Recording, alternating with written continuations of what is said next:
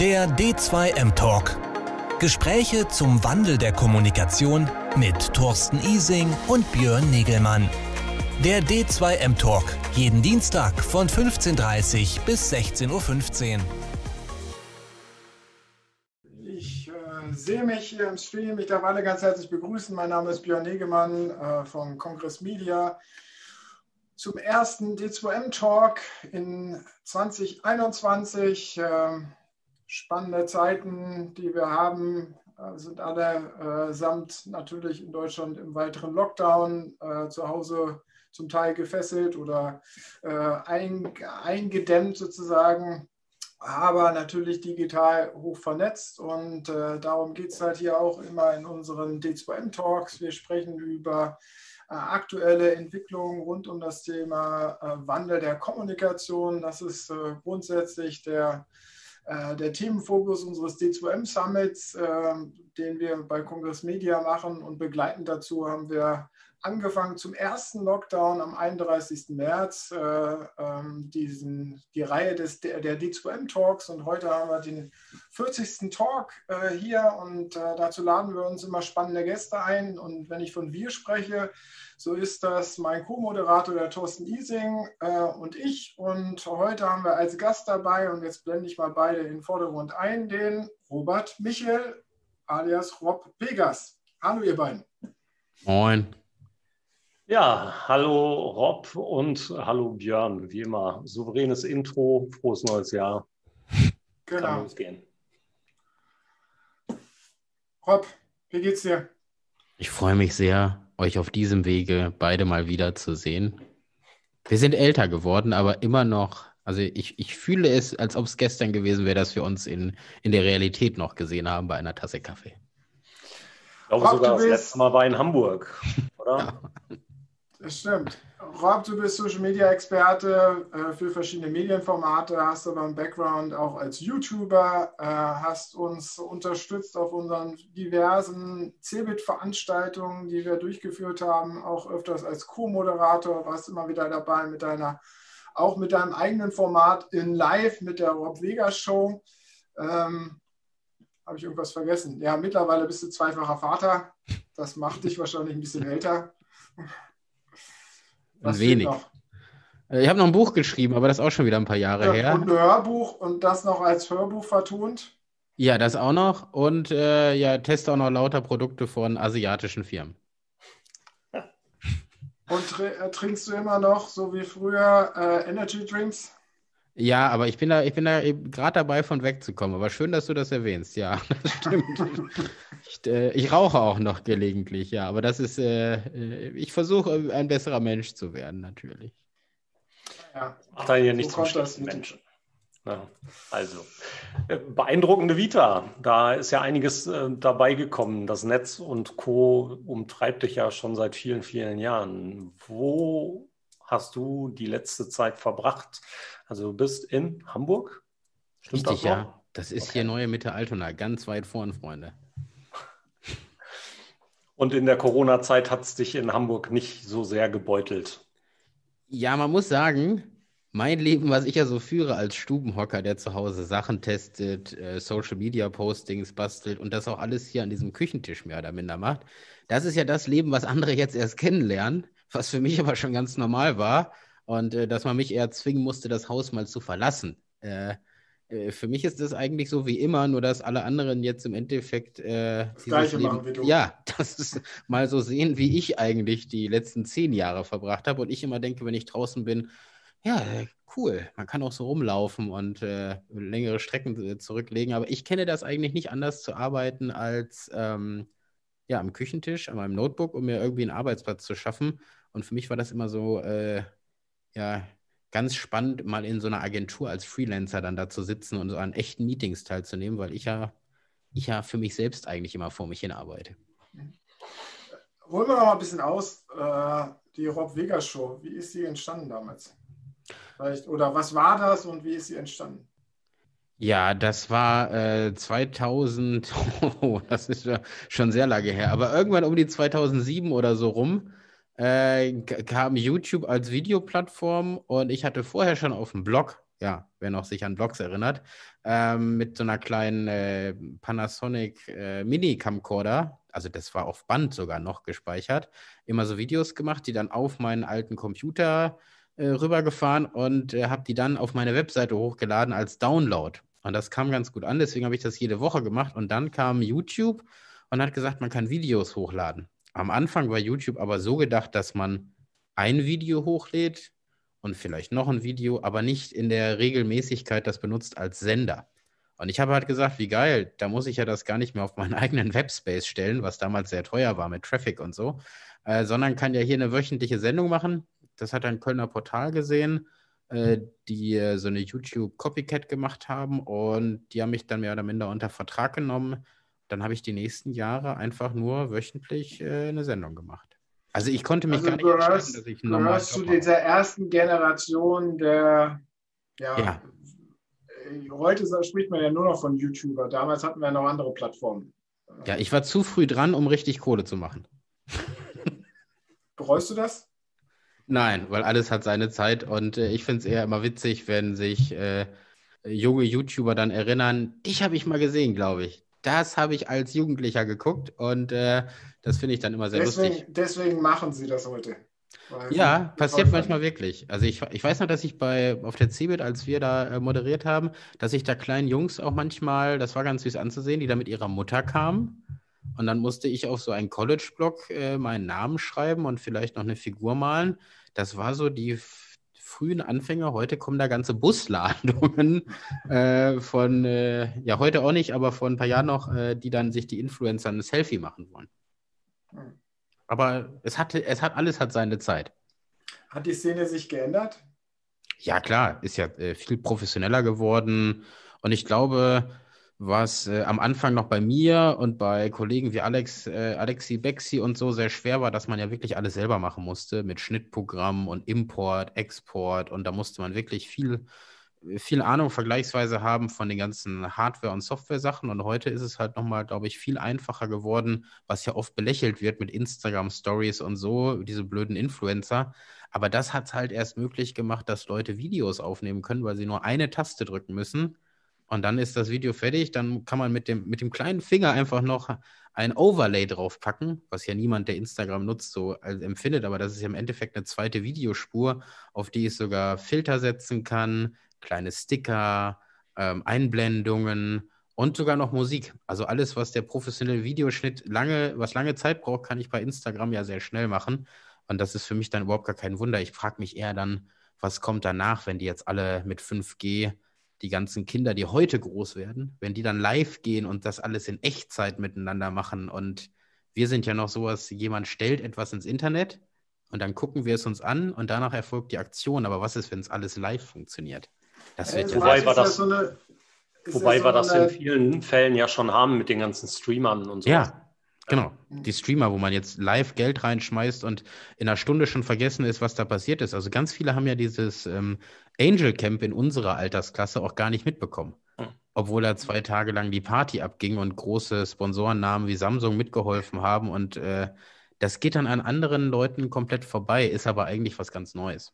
Ja, wir haben dazu beigetragen, dass dann tatsächlich Leute unserer Generation auch ein bisschen was ja. davon erfahren. Wir haben mit Kai Truhn über das Angelcamp gesprochen und über das Horrorcamp und über, ja. über den Nikolauscamp und so, dieses Weihnachtscamp, was dann, ähm, dann Anfang des Jahres, äh, Anfang Dezember ja auch noch da war von Knossi und Silo. Haben wir schon drüber gesprochen. Das heißt, Leute auch unseres Alters sollten mittlerweile ein bisschen Ahnung davon haben. Natürlich, aber nicht die, nicht die Masse ja, der Menschen. Absolut. Also nur die, die sich damit beschäftigen wollen.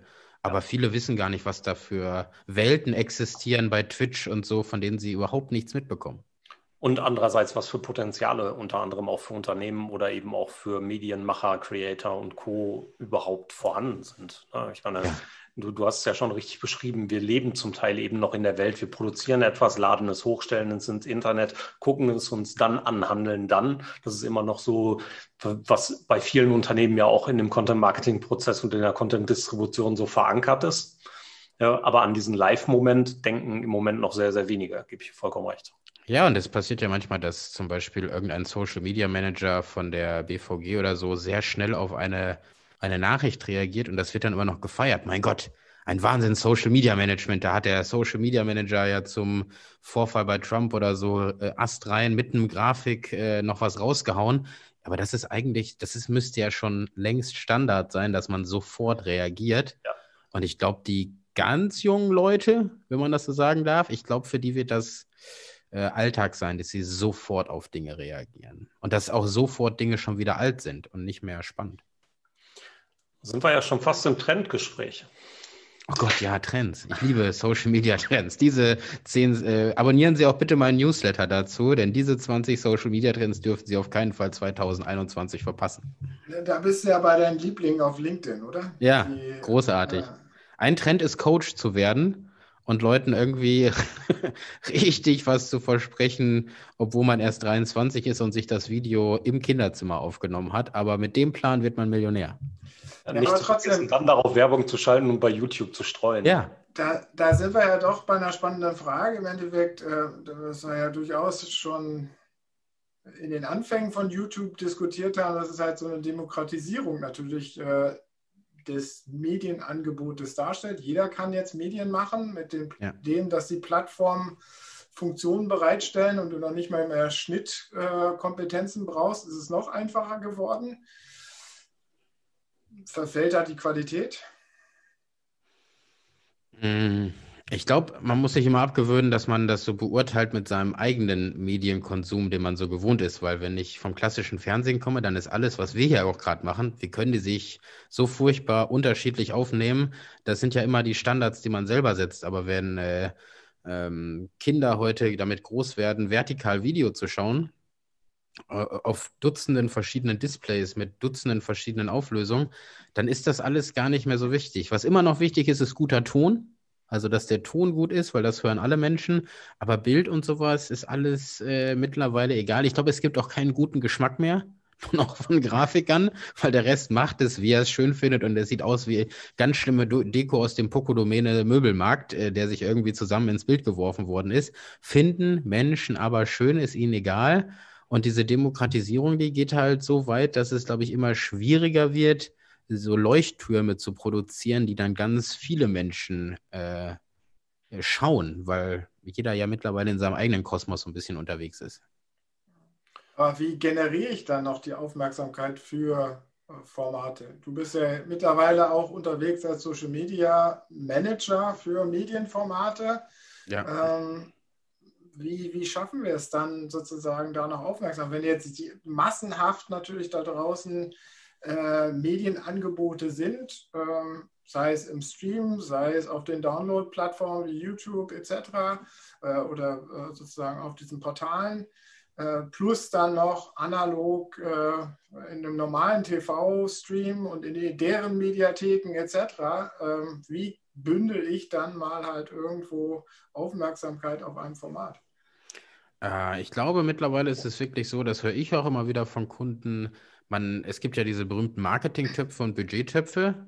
Da ist aber dann gar nicht so viel Kohle drin, dass man damit gegen irgendwelche großen Marken konkurrieren könnte, die da lustigen Super-Content ins Netz stellen, der auch noch viral geht, hurra, äh, und auch noch massiv äh, werbeunterstützend äh, gefördert wird.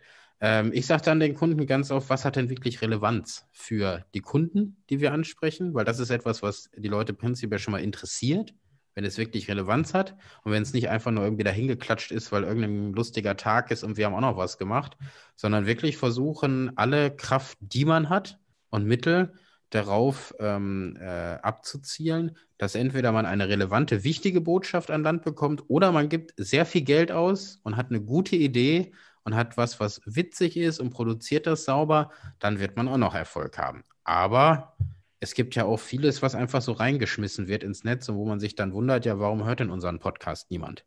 Ja, weil er auch vielleicht nicht wirklich relevant dafür ist und äh, auch nicht wirklich gut gemacht ist. Und nur weil wir ihn unbedingt machen wollen und irgendeine Agentur vielleicht auch damit Geld verdient, heißt es ja noch nicht, dass es unbedingt äh, für die Menschheit wichtig ist, weil es gibt einfach so viel, was jeden Tag auf die Leute einprasselt, dass, es, äh, dass sich Menschen auch immer wieder fragen sollten, was ist denn von unserem Unternehmen, von unserer Marke oder von unserer Behörde wirklich relevant und können wir uns die 500 lustigen Gedenktage, wo wir auch noch eine Grafik zu machen, nicht eigentlich schenken? Aber ist das nicht ein Problem, was wir auch ohne Social Media schon immer hatten. Also, ja, klar. Ähm, egal welchen Medientyp oder welche Medienbranche wir betrachten, ähm, es gibt dieses relevante Thema, diesen relevanten Inhalt für die Zielgruppe halt auch nur in einem sehr kleinen prozentualen Anteil bei dem, was gesendet wird. Ja, ist Richtig. egal, ob ich da ins Fernsehen schaue ähm, oder, oder ins Radio oder in eine Tageszeitung oder in ein Fachmagazin oder was auch immer. Wenn ich meine Kernzielgruppe betrachte, dann ist das Relevante immer der kleinste Teil im prozentualen Bereich und der Rest ist irgendwie so Füllmaterial zum Le zur Lebenserhaltung. Ja. ja. das ist halt die Tragik daran, aber wenn man versucht, das Relevante möglichst äh, gut darzustellen oder lustig zu machen oder versuchen auch äh, mehr Informationen zu finden, die interessant sein könnten und auch in die Community reinhört, was ja auch immer wieder gesagt ist. Wir freuen uns über ihre Anteilnahme, aber die meisten Firmen wollen einfach ihre Info rausklatschen und da sollen möglichst viele Herzchen stehen. Und die wenigsten Firmen, und das ist auch in 2021 leider noch so, wollen in den Kommentaren Kritik hören und sich durch alle Etagen damit auseinandersetzen. Würde man das halt tun äh, und würde darauf wirklich reagieren als Marke oder Unternehmen, dann könnte man dafür auch viel Applaus abbekommen. Also diese Relevanz in Verbindung mit Themen, die die eigenen Kunden wirklich interessiert oder sie aufbringen, das Reinhören und daraus selber Angebote oder Veränderungen zu entwickeln, das ist ja immer noch nicht da, auch wenn es immer wieder gern erwähnt wird. Stattdessen haut man halt so Lückenfüller-Sachen raus, die irgendwie eine gute Zeit vermitteln oder ein positives Gefühl. Ich halte davon immer weniger, weil man halt damit konkurriert mit allen anderen, die das auch machen. Jetzt, jetzt im äh, Lockdown-Modus haben wir natürlich auch vermehrt sozusagen das Bedürfnis, auf der Konsumentenseite überhaupt unterhalten zu werden. Äh, da setzen natürlich die Medien, äh, die klassischen Medienunternehmen an. Äh, Unternehmen versuchen sich natürlich halt auch immer wieder halt mit äh, Kooperationen mit Streamern oder mit TikTokern dort einzubringen. Was hältst du davon? Generell musst du ja als, als Firma, darfst du ja nie stillstehen, du musst dich ja immer allem Neuen öffnen. Zum Beispiel habe ich jetzt gelesen, dass ein alter Kunde von mir, Evi Einfach, ähm, am Anfang früher sehr konservativ unterwegs war und mittlerweile aber auch äh, dann sagt, nee, wir machen jetzt E-Sports. Also Strom ist unser Thema und alles, was damit zusammenhängt und sei es E-Sports, das ist auch unser Thema. Also ich glaube, wenn man, wenn man mutig bleibt, wird man immer belohnt. Wenn man sich so festgefahren dann einschimpft auf Influencer, äh, dann äh, wird man auch ja, selbst keine großen Veränderungen widerfahren. Ich glaube, es gibt halt eine Professionalisierung, dass äh, wenn man eine gute Agentur hat und gute Leute, dass die einem sagen, mit welchem Influencer sollten wir wirklich arbeiten, welche Kennzahlen haben wir, wie halten wir das unter Kontrolle, was zahlen wir dafür, weil es werden ja mittlerweile auch immer noch Unsummen ausgegeben für irgendwelche Bildpostings bei Instagram, die aber rein gar nichts bewirken, außer dass der Influencer eine Menge Herzchen hat äh, und wieder Ad äh, ein bisschen Geld verdient hat. Ich glaube, dass äh, auch mit den jungen Leuten, die jetzt immer mehr reinkommen, was ich merke, ich werde immer gesiezt, bin mittlerweile oft der Älteste in den Social Media Runden, dass die für die Instagram, da sind die mit groß geworden. Es ist vollkommen normal, dass es diese Art von Influencer-Marketing gibt. Es ist gelernt, dass die auch Geld dafür bekommen, das ist akzeptiert. Ähm, aber die schauen zum Beispiel, äh, da habe ich auch mehr von gelernt, die schauen sehr viel mehr auf Performance. Wie viel wird denn da verkauft? Welche Kanäle sind denn das? Und die nehmen Instagram ganz anders wahr als ich, der das immer noch so, ja, ein paar Bildchen und Videos und irgendwelche Sachen, Stories. Äh, nee, die gucken sich dann wirklich die Analysen an, wo wird denn am meisten abverkauft und äh, Performance. Also äh, da was lange gefehlt hat, äh, kommt jetzt überall rein. Wir gucken, wo wird denn wirklich Geld gemacht im Internet? Und das äh, merkt man schon, dass das mehr kommt. Und wenn Firmen das auch versuchen zu verstehen, dann äh, kommen sie da meist ziemlich weit mit. Und alle wundern sich, wie hat denn das funktioniert? Ja, wir haben halt mal 100.000 Stück verkauft. Also gibt es auch. Aber dafür müssen die Unternehmen eben bereit sein, Geld auszugeben, nämlich in ja. Form von Kompetenz, äh, in, auch bei den jungen Leuten. Haben also in gut ausgebildete Leute, die strategisch geschult sind, die eben auch dahinter gucken, die analytisch denken, nicht nur von aus dem Talent heraus, sondern eben auch mit ein bisschen, bisschen mehr. Aber die, diese Leute, diese Menschen kosten Geld, diese Ressource kostet Geld. Mhm. Viele Unternehmen tun das nicht, die scheuen ja noch. Ja, also die sagen dann halt, ja, hier, komm, Auszubildender XY, kauf dir mal ein schlaues Buch und mach das Ganze mal, aber mehr als vier Stunden Zeit gewähre ich dir nicht. Ja, und äh, also das auf jeden Fall, das gibt es immer noch, weil auch zu wenig Geld da ist oder zu wenig Leute. Und gerade jetzt hier Corona, Hauptsache, wer hat noch seinen Job. Ähm, dann gibt es aber auch wieder, das kann ich ja in dieser Runde sagen, weil wir alle etwas älter sind, aber es gibt halt auch mittlerweile, wie sage ich es, ohne dass es äh, klingt, als ob ich der alte Sack bin. Äh, es gibt mittlerweile so, so 20-Jährige, die sagen, ich habe ein Logo, ich bin eine Brand und ich kann jeden beraten. Und ich habe null Erfahrung damit. Ich habe noch nie einen Shitstorm erlebt. Ich habe eigentlich noch nie was gerissen in die in Werbung, Marketing, PR. Aber ich gehe jetzt an alle großen Brands ran und ich vertrete Generation Z oder Z, wie das jetzt neuerdings heißt. Ich bin ja noch Millennial. Alpha, Alpha, Alpha. Ja. Z ist ja schon. schon das finde ich immer schon ein bisschen grenzwertig, dass mittlerweile. Was heißt grenzwertig? Es hat, äh, der Erfolg gibt den Leuten Recht oder Unrecht, aber das finde ich manchmal ein bisschen komisch, dass mittlerweile jeder meint, er wäre Elon Musk der Werbeindustrie und äh, könnte mit seiner Art ein TikTok-Video machen, äh, zu machen, äh, die ganzen Entscheider hätten keine Ahnung, man müsste ihnen vertrauen. Das finde ich irgendwie ein bisschen komisch, das macht mir ein bisschen Angst, ja. Da bin ich vollkommen dabei. Ich bin in diversen Gruppen ähm, und schaue mir das natürlich auch an. Und da gibt es ähm, natürlich auch echt diese Social Media Manager Gruppen, wo dann nicht nur Basics erfragt werden, wofür es ja auch vollkommen richtig ist, aber dann gibt es ja. andererseits dann plötzlich Social Media Experten, die 19 Jahre alt sind und äh, ähm, dort auftreten, als hätten sie LinkedIn selber erfunden. Ja. Das, das, ich muss das mal sagen, das wäre für mich vollkommen okay, wenn sie das Wissen haben und ja. wenn sie die Vita haben, äh, alles okay. Dann kann der von mir aus auch 14 sein. Es gibt ja diesen, diesen ganz jungen, der auch die ganzen Agenturen beratet, Charles Barr oder so. Mhm. Der, der, der hat das ja wirklich auch, äh, da habe ich ja auch Respekt vor. Ich denke mir doch manchmal selber, wenn ich diese Art von 19-jährigen Selbstbewusstsein sehe, dieses Selbstbewusstsein habe nicht ich nach 20 Jahren äh, und könnte es vielleicht manchmal haben, aber es würde ich mich nie trauen, mich so hinzustellen, als ob ich die Weisheit äh, von Social Media mit Löffeln gefressen hätte. Aber das, äh, das, das ist etwas, wo da, da lache ich manchmal, weine aber auch gleichzeitig für das eigene Geschäftsmodell, wenn das so weitergeht. Ist das denn wichtig, dass wir das 2021 mehr haben, dass wir mehr ähm, Selbstbewusstsein in Sachen Social Media entwickeln für die digitale Kommunikation, auch aus Markensicht? Ich mache mir da mittlerweile überhaupt gar keine Sorgen mehr, weil alle die, die mit mir groß geworden sind, als ich mal so eine YouTube-Sendung gemacht habe, die sind mittlerweile im Job. Also das ist ja nicht, dass es noch was Neues ist.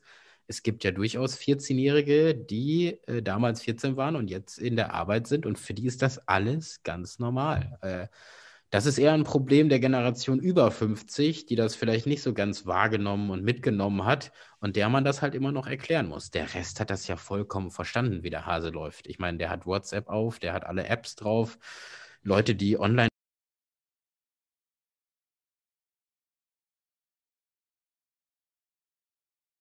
Ja, ja da gibt es sicherlich Größenunterschiede bei in den ja. Unternehmen äh, und natürlich auch Hintergrundunterschiede.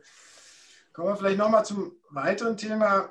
Du, wie gesagt, du bist ja sehr stark auch unterwegs im Social Media Management für Medienformate. Du bist da als externer Social Media Manager äh, tätig. Ähm, was hat sich denn da in jüngster Zeit verändert? Also, ich meine, äh, also wie, wie kriegen wir jetzt Medienformate? Erstmal die Frage, wie kriegen wir Medienformate, die da die äh, auch in Social Media interessant präsentiert an dieser Stelle ähm, oder das Engagement halt auch dort äh, interessant hin oder passiert das automatisch, weil wenn das Medienformat einfach gut ist oder kann man darüber hinaus noch ein bisschen fördern? Ähm, du hast als Sender natürlich einen unfassbaren Gewinn, wenn dein Format eh schon die Leute anzieht oder sehr interessant, äh, interessant ist wie äh, The Masked Singer oder sowas. Das war neu. Das äh, hat die Leute irgendwie gepackt. Ich fand es sehr langweilig, weil irgendwie zu erraten, wer unter einer Maske ist und alle zwei Sekunden sagt jemand Stefan Raab, aber er kann es gar nicht sein, war für mich das langweiligste Format aller Zeiten, äh, Berühmtheiten unter einer Maske singen zu lassen und du kannst dir so ein bisschen ausrechnen, wer so am Markt verfügbar ist und wer es garantiert nicht machen würde. Also ich wusste von Anfang an, dass Stefan Raab nicht singen wird, weil dazu lässt er sich nicht herab. Dann nervt es mich, eine Sendung zu gucken, wo es alle zwei Sekunden geraten wird und Mario Adorf, ich glaube, der lebt noch, ne? Der wird das auch nicht machen. Und damit haben wir so, so die größten Stars schon abgefrühstückt. Also ich will nur sagen, wenn ein Format natürlich äh, interessant ist, dann läuft das Social Media Management natürlich sehr viel anders und einfacher manchmal auch. als wenn man ein Format etablieren will. Und ich habe das bei gefragt, gejagt, zum Beispiel auch aus der eigenen Liebe für Twitter so gemacht, dass ich angefangen habe zu sagen, kommt, wenn die Sendung läuft und sie läuft ziemlich oft, weil so 100 Folgen pro Jahr sind halt auch 100 Abende ab 18 Uhr, wo dann die Leute, wo ich gesehen habe, dass Leute dazu live twittern. Und da habe ich gesagt, gut, dann twittern wir halt offiziell auch mit. Das äh, gibt es gar nicht so oft bei bekannten TV-Formaten, dass die Sendung wirklich von einem Social Media Manager nach Feierabend, denn um 18 Uhr sind die meisten Leute zu Hause und wollen auch nichts mehr mit ihrer Arbeit so zu tun haben, ähm, dass ich mich dann da hinsetze und mit den Leuten darüber spreche und vielleicht mal auch außerhalb der Reihe ein Foto mitgebe von den Dreharbeiten, Fragen beantworte, Kritik annehme. Das hat aber dazu geführt, dass wir eine wirkliche Community aufgebaut haben, die so, was ich immer ganz gern mache, ist jetzt ein Berufsgeheimnis, aber ich versuche immer einen sehr familiären Ton in der Ansage zu wählen, damit sich die eigene Community auch sehr familiär äh, empfindet. Das klingt bescheuert, hat aber den riesen Vorteil, dass man, wenn man diese Familie immer mehr betont, dass die Leute sich auch untereinander helfen und auch mal Kommentare melden und sagen, das wollen wir hier nicht.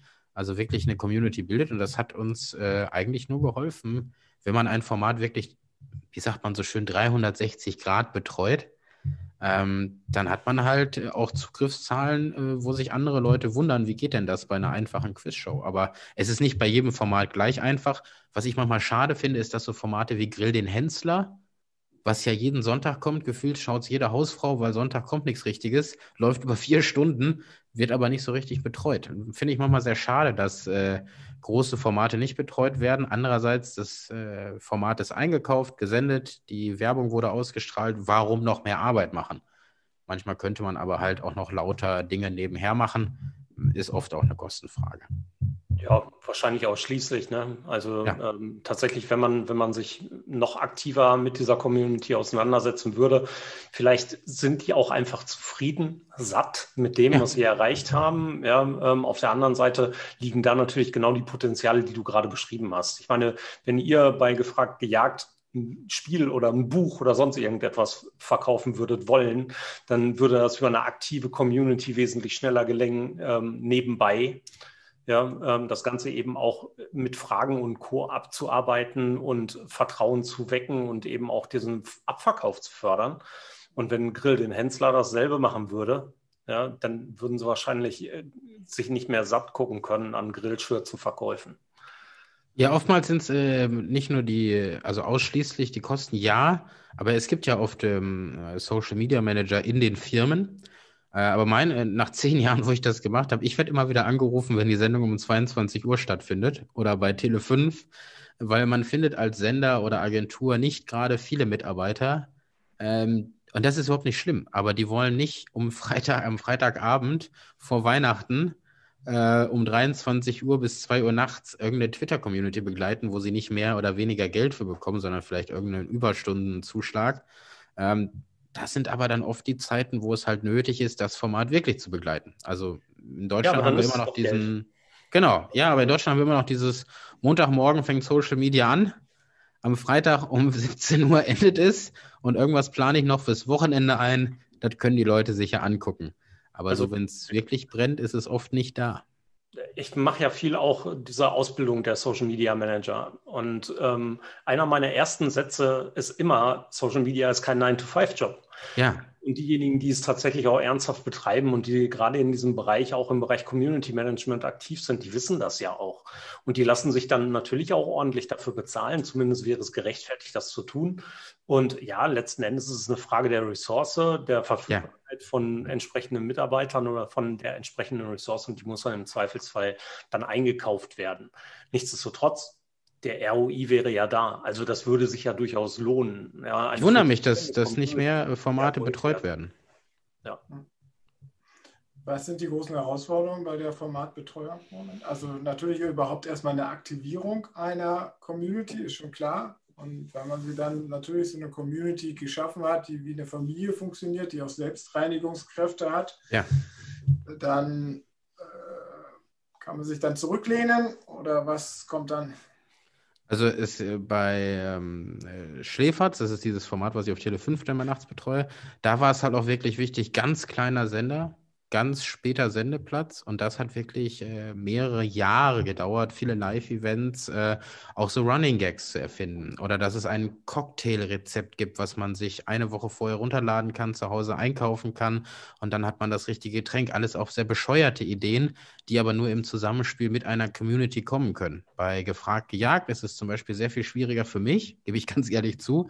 Die Sendung hat einen sehr starren Ablauf. Das ist vom englischen Original so vorgegeben. Man kann fast die Uhr danach nachstellen, wenn man wollen würde, wann der Jäger das Studio betritt. Das heißt, bis auf den, das Persönliche und der Moderator und die Kandidaten bleibt diese Sendung sehr starr im Social Media. Ich kann ja nicht, das, ich kann ja nicht zehn Jahre lang das gleiche Studio Fotos machen, weil es würde sich immer wieder wiederholen. Klar kommen auch neue Fans dazu, aber halt in Formaten etwas zu erfinden, oh, jetzt klingt jetzt aber, ist nicht gar nicht schlimm, in Formaten etwas zu erfinden, ähm, was wirklich ähm, neu ist, wenn es so ein starres Format ist, dann hat man wirklich ein Problem. Also muss man immer Running Gags erfinden oder andere Dinge, ja. Der Amazon-Bote klingelt, oder? Ja, ich glaube schon. Aber wir lassen, ich habe einen Nachbarn, der nimmt auch immer was für mich an. Sehr schön.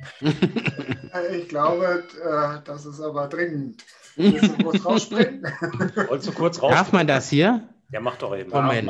Darf Dann unterhalten wir uns gerade weiter.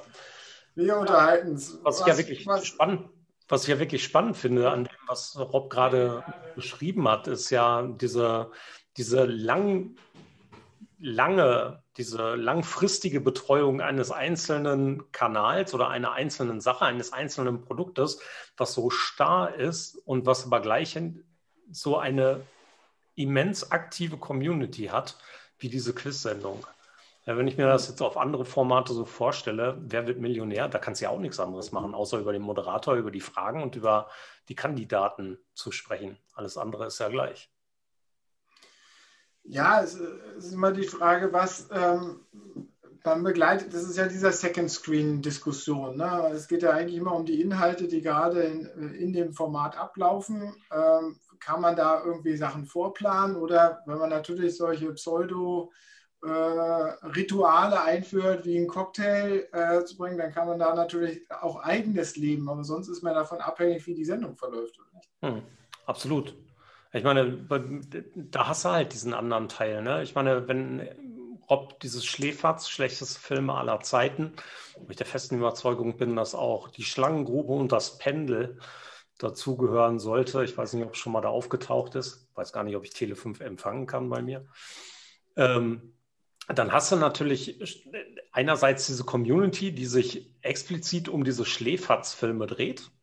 Ja, oder um die Schläferz an sich dreht und da mitdiskutieren möchte, die vielleicht aber parallel auch miteinander schauen und du kannst sie im Vorfeld halt schon aufgrund deiner persönlichen Erfahrungen mit dem Film vielleicht schon ein bisschen ermuntern, aufheitern. Dann kommen solche Geschichten wie diese Cocktails oder was man eben essen kann oder Rezepte oder so eben auch zum Tragen. Also das finde ich noch ein bisschen spannender.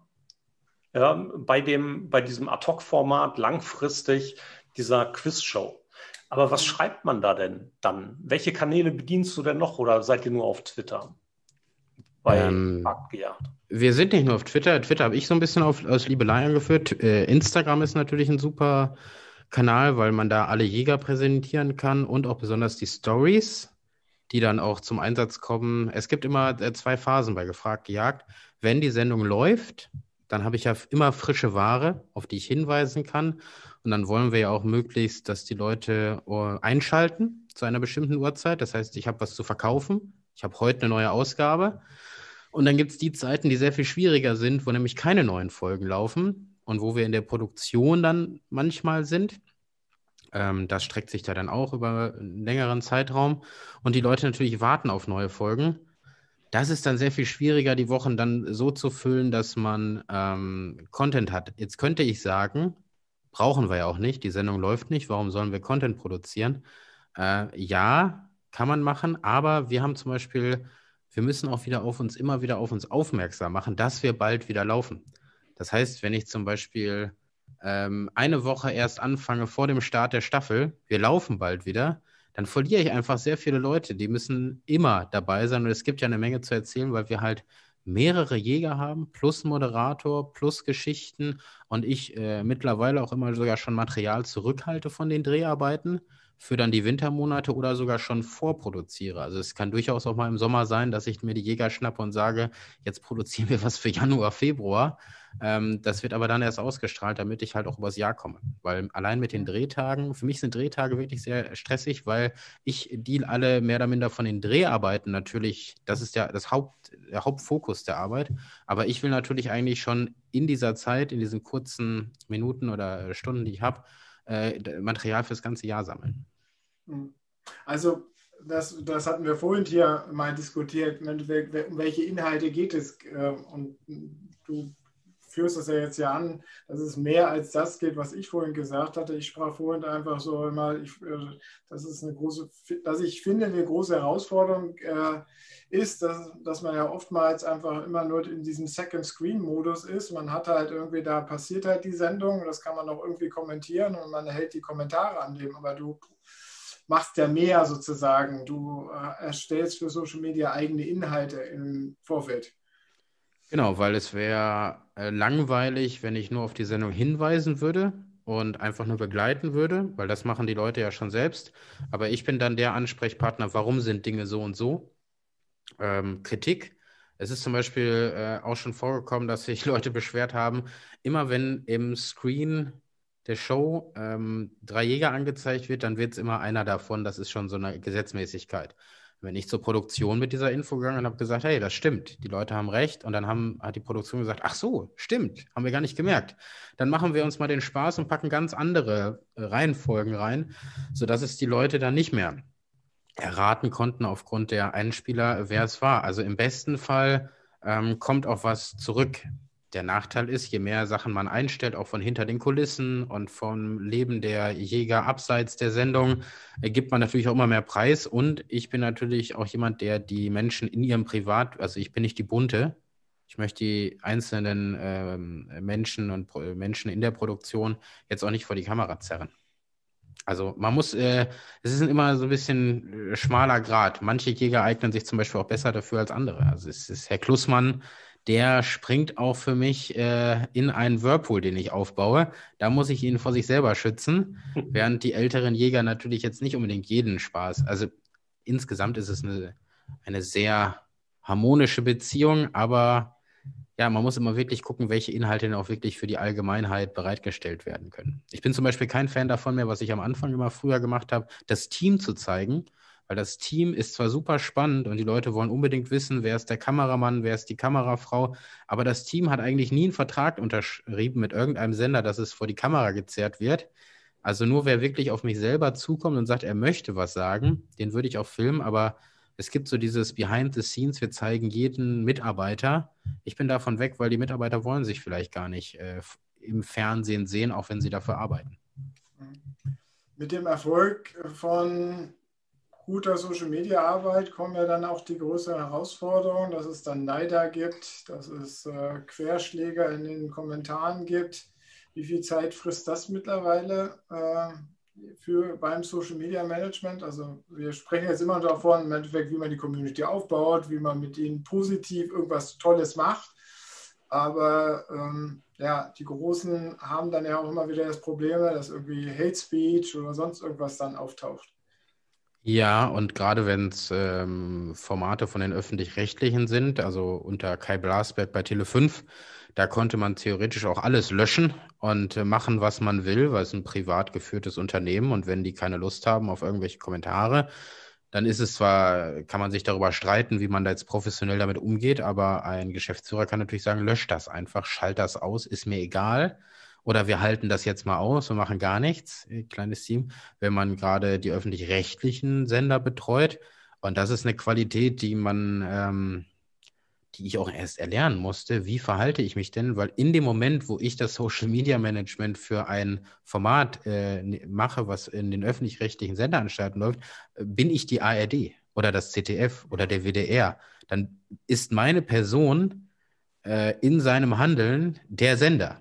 Die Leute denken ja auch immer, dass da 500 Leute sitzen, die sich alle noch absprechen mit Rechtsabteilungen. Aber das Schlimmste ist eigentlich, was so naja, passiert. mit der Kanzlerin sogar. Ja, die natürlich. Kanzlerin hat dir vorgegeben, was du zu sagen hast. Aber ich kann, ich kann es ja nur sagen, es, es ist der, der kleine Wicht hier, der irgendwo in Hamburg am Küchentisch sitzt und dieses Format begleitet und ich kann nicht mal so schnell den ARD-Boss anrufen. Ähm, also zum Beispiel ist es mal passiert, dass die Tour de France ähm, äh, kam und deswegen unsere Sendung verschoben werden musste. Ich konnte aber in dem Moment nicht sagen, ich habe auch nur Fahrradfahrer im Bild gesehen. Ich konnte halt keine Info geben, kommen wir fünf Minuten später, kommen wir eine halbe Stunde später oder entfallen wir. Aber in dem Moment ist man die ARD und ist dann angehalten, eine Information rauszugeben. Und über die Jahre hat sich das jetzt Gott sei Dank so entwickelt, dass ich einen schnellen Draht zu allen äh, in der ARD habe, die Social Media Management machen und die dann eine Info geben. Und selbst die Produktion und der NDR mich dann auch anruft. Wir haben das gerade ganz schnell beschlossen. Die Tour de France läuft noch zehn Minuten und dann sind wir dran, diese Info da raus. Und da werden dann immer noch die alten Kommunikationsmittel wie WhatsApp, Telefon. Also da wird zum Hörer gegriffen. Das mag ich auch sehr, weil das sind dann einzelne Personen, die wissen, dass ich gerade richtig, ähm, äh, ja, äh, genau, und die dann auch anrufen und sagen, Rob, du kannst das und das sagen, das ist gerade vom Sender. Also da muss ich auch der ARD, die, man denkt immer, es ist die alte Tante ARD, aber die Leute, die dort Social Media Management machen und die ähm, Kanäle betreuen, die sind wirklich auf Zack.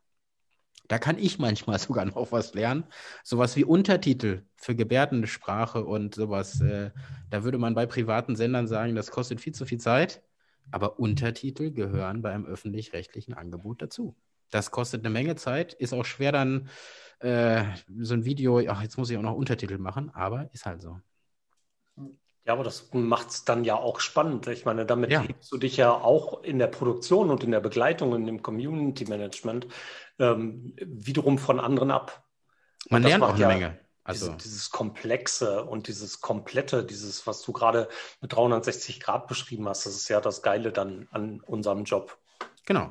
Es ja. macht eine Menge Spaß. Man lernt auch immer wieder dazu. Man lernt auch, oder oh, hat jemand ein Nike-Symbol auf dem Hemd, dann darf das halt nicht online. Hm. Und äh, also man hat ganz viele neue Dinge auf dem Radar und äh, das ist ja, und man betrachtet aber auch als Konsument andere Angebote etwas anders. Kritischer. Ja. Wie, wie, wie viel kannst du dich denn auf diese Selbstheilungskräfte der Community verlassen? Dass sie mithilft. Mm, mittlerweile gerade auch was so äh, Wutbürger und rechtslastige Kritik, wenn jemand zum Beispiel ein Kopftuch in der Sendung auf hatte, dann werde ich schon ziemlich gut informiert. Und die wissen auch äh, mittlerweile, weil Herr Klussmann äh, mal ein Foto von mir gepostet hat, dass ich der Social Media Manager bin. Ich habe das vorher immer sehr namenlos gehalten, weil was hat meine Person da mit dem Format zu tun? Aber nachdem das raus ist, bin ich halt auch Teil dieser Familie. Und die wissen halt, Moment mal, da sitzt einer und die Sendung läuft, der kann jetzt auch nicht gerade 500 Kommentare löschen. Aber ich werde dann von einzelnen Personen aus der Community darauf hingewiesen, guck mal, schau mal schnell hier, Rob. Und das sind so Selbstheilungskräfte. Das ist vielleicht manchmal nur ein Wink, aber es ist der wichtige Wink und die Leute, ähm, ohne dass ich jetzt sofort hier die lösche oder verberge, antworten dann auch schon darauf und sagen, hey, das passt hier überhaupt nicht hin, das wollen wir nicht haben. Und ich bin jetzt auch nicht ein Freund, dass ich einfach alles weglösche, ähm, sondern äh, möglichst, dass sich die Community selbst mit einem Thema beschäftigt und dass ich im Endeffekt nur noch das finale äh, Fazit ziehen muss oder vielleicht nochmal ermahne oder so. Ähm, was glaubst du im Hinblick auf die kommende Zeit? Wann geht die nächste Staffel los?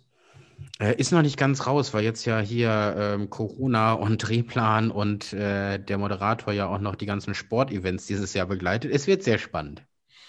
Aber du bist jetzt so im sanften An Anbegleiten des, ja. der neuen Staffel oder ist strategisch jetzt im Moment nur der füllende Zeit, die füllende Zeit? Wenn ich es mir einfach machen wollte, dann müsste ich jetzt nur ein bisschen was füllen. Aber es geht eigentlich jetzt schon darum, äh, was nehme ich auf, sobald ich die Herren das erste Mal sehe? Und was können wir dieses Jahr machen? Welche Verpackung wählen wir? Welche Social Media Networks äh, bedienen wir? Was nehmen wir neu ins Sortiment auf? Also wenn ich einen Podcast 2021 machen will, muss ich mir jetzt schon darüber Gedanken machen, wie, wann und wie der aussieht, weil wir halt uns alle zwar sehen, aber die Dreharbeiten doch nicht so lange sind. Also wir machen drei Shows an einem Tag und äh, ja, 90 Stück davon, aber ich habe jetzt nicht Wochen und Monate mit denen Zeit, dass wir mal uns was ausdenken können, sondern ich muss es eigentlich ziemlich schnell straffen, weil ich das Glück habe, in Hamburg zu wohnen und wir produzieren im Studio Hamburg. Andere Formate haben das Glück gar nicht. Da sitzt der Social Media Manager in München und die produzieren in Köln. Okay, also ich habe meistens das zweitletzte Wort, ähm, deswegen übernehme ich das auch heute wieder. Ich sage schon mal ganz, ganz herzlichen Dank, Rob, für deine Zeit, für deine spannenden Einblicke in deinen Alltag und das, was ähm, wir dich gefragt haben. Ganz herzlichen Dank dafür. Ich muss relativ pünktlich heute raus. Ich bin nämlich noch parallel noch in der Weiterbildung. Deswegen zurück zu Björn und danke. Tschüss. Bis dahin. Tschüss. Hau rein. Ja, danke Rob äh, für deine Zeit, für das Dabeisein. Äh, es gab doch einige Zuschauer äh, wieder heute dabei, die zugehört haben, die es anscheinend doch interessiert hat, was du zu erzählen hast. Äh, es war super spannend. Ähm, Nächste Woche geht es weiter, äh, wieder am Dienstag 15.30 Uhr mit einem weiteren Talk. Äh, dann wir, haben wir zu Gast den Olaf Kopp von Aufgesang. Äh, es geht da dann um strategische Content-Marketing äh, nochmal, was wir ein bisschen auseinandernehmen wollen. Äh, wird sicherlich spannend. Einfach reinschauen, 15.30 Uhr hier wieder auf YouTube, auf unserer D2M-Seite, aber auch auf Facebook. Äh, in diesem Sinne, bleibt alle gesund da draußen äh, und äh, ja, wir hören uns nächste Woche wieder. Tschüss. Rob, du bleibst noch kurz da und wir verabschieden uns aus dem Stream.